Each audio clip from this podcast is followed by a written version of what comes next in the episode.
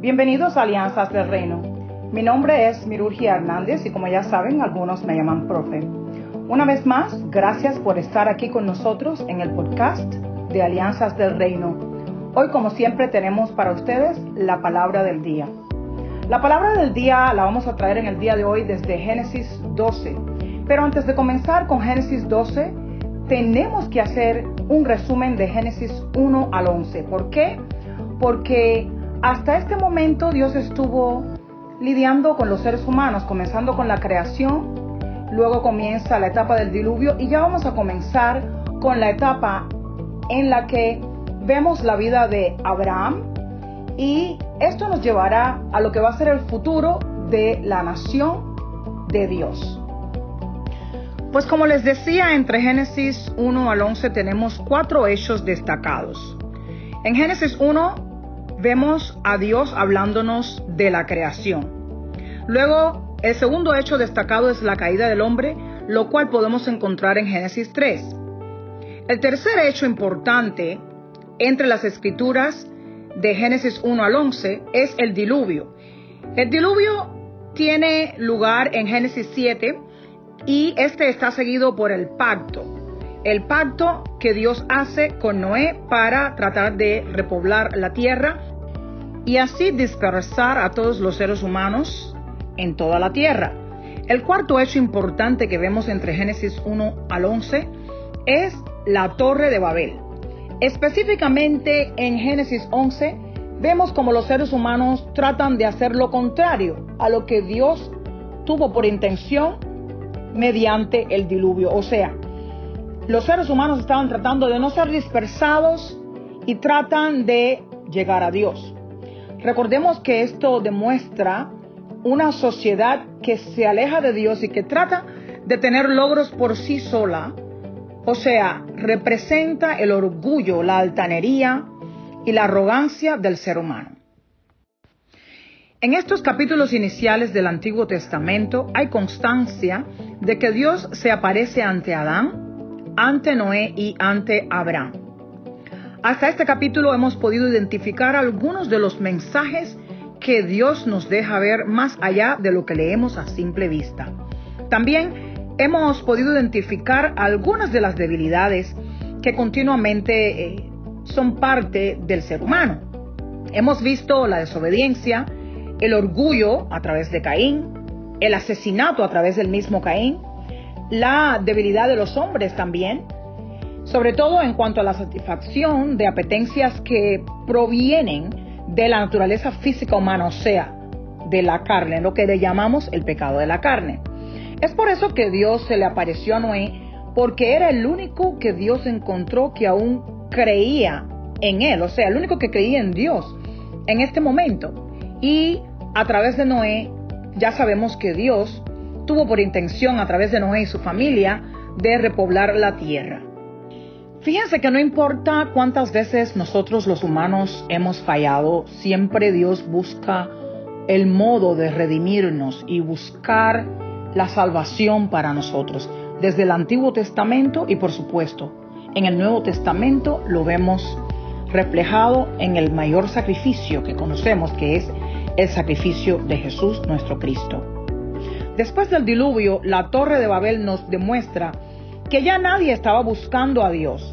De hecho, Dios siempre tuvo por intención traer su reino a la tierra, pero vemos que en la Torre de Babel, en Génesis 11, los seres humanos trataron de traer la tierra al reino de Dios, que no era el plan de Dios, por supuesto. Y este nunca fue un plan que los hombres hubiesen podido lograr, porque ¿qué podemos hacer si no lo hacemos a través de Dios? ¿Han escuchado decir alguna vez que el hombre propone pero Dios dispone? Bueno, sí, de hecho hay una escritura que habla de esto. Esta escritura se encuentra en Proverbios 16.9. Y dándole continuidad a este pensamiento, hemos visto cómo Dios actúa cada vez que tiene por intención salvar a la raza humana. Por lo general, Dios identifica a un individuo y siempre Dios encuentra a un individuo que cree en Él. Estamos hablando del Antiguo Testamento porque sabemos que en el Nuevo Testamento ya todo cambia. En Génesis 12 podemos ver a este ser humano que Dios ha escogido para continuar el plan. Ahora, ¿de qué plan estamos hablando? Bueno, luego de la creación vemos que el hombre cae en Génesis 3, Dios busca cómo restaurarlo. Vemos entonces que Dios, cuando los humanos ya estaban perdidos, encontró uno, uno que le era fiel. Noé trajo el diluvio. Tiene como objetivo Dios repoblar la tierra y también vemos como los hombres están tratando de no ser dispersados. Y luego de Noé, del pacto con Noé, Dios le hace un llamado a Abraham. Ahora sí, hablemos de Génesis 12 y hablemos de este gran llamado. En Génesis 12 vemos dos etapas.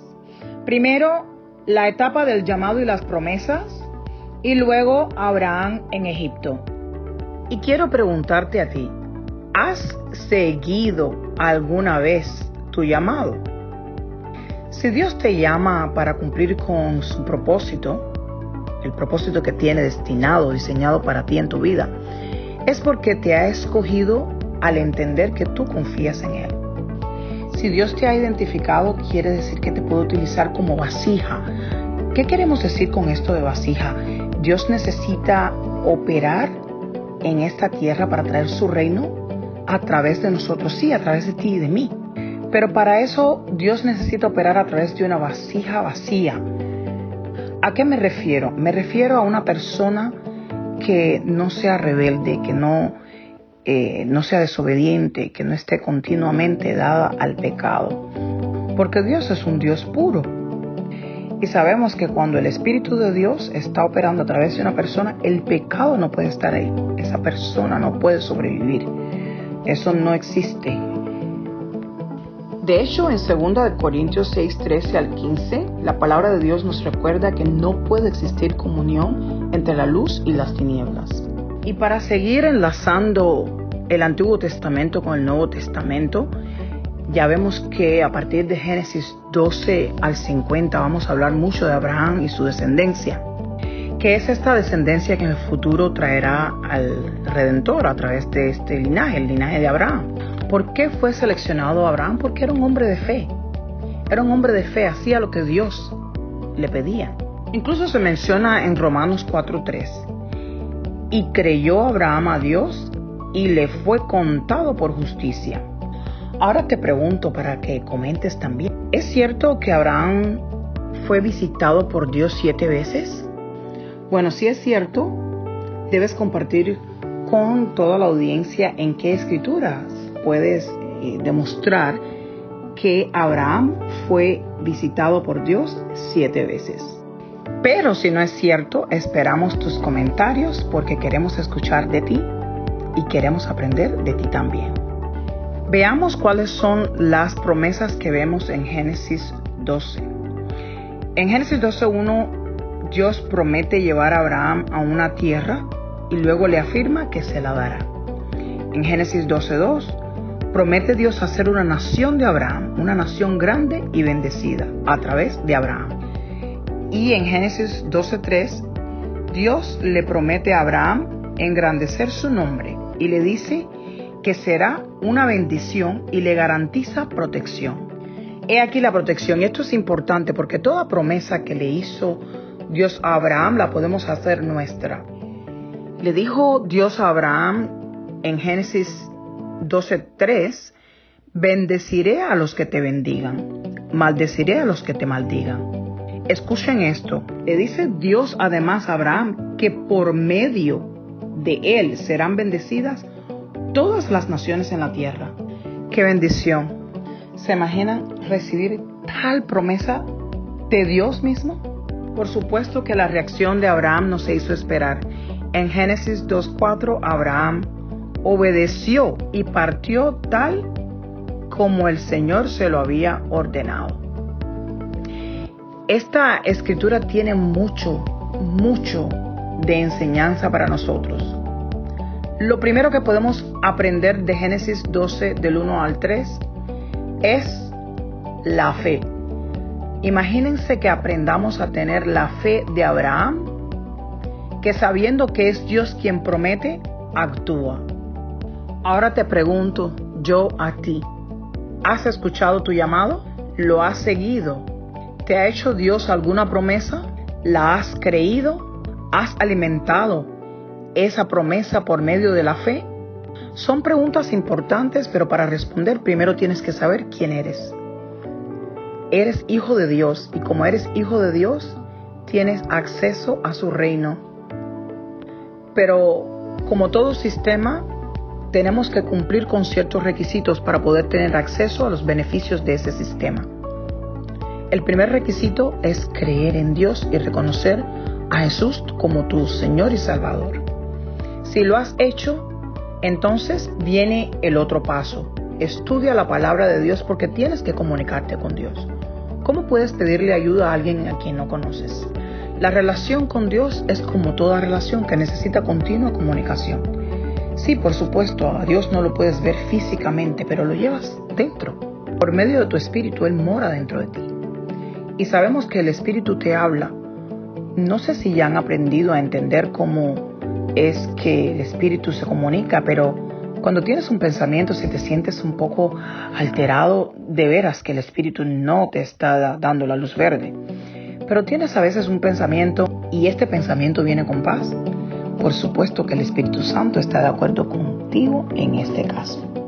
El próximo episodio continuaremos con Génesis 12 porque es una escritura muy profunda con diferentes etapas y que tiene mucha enseñanza. Por ahora te dejo con este mensaje, el mensaje de la palabra del día. Has respondido a tu llamado. Ten fe. Ten fe porque las promesas de Dios siempre se cumplen. Recuerda dejar tus comentarios. Te hicimos una pregunta. Ya compartimos la palabra del día y hemos compartido la pregunta del día. ¿Es cierto que Dios se apareció ante Abraham siete veces? ¿Sí o no? Si es cierto, comenta y demuestra en qué escrituras. Si no es cierto, también. Ayúdanos a entender qué ocurrió. Esta ha sido la palabra del día. Mi nombre es Mirurgia Hernández y como ya saben, algunos me llaman profe. Aquí estamos en las Bahamas esperándolos en los ministerios de la fe de Bahamas, Bahamas Faith Ministries International. Los esperamos. Que tengan un día lleno de bendiciones y lleno de fe.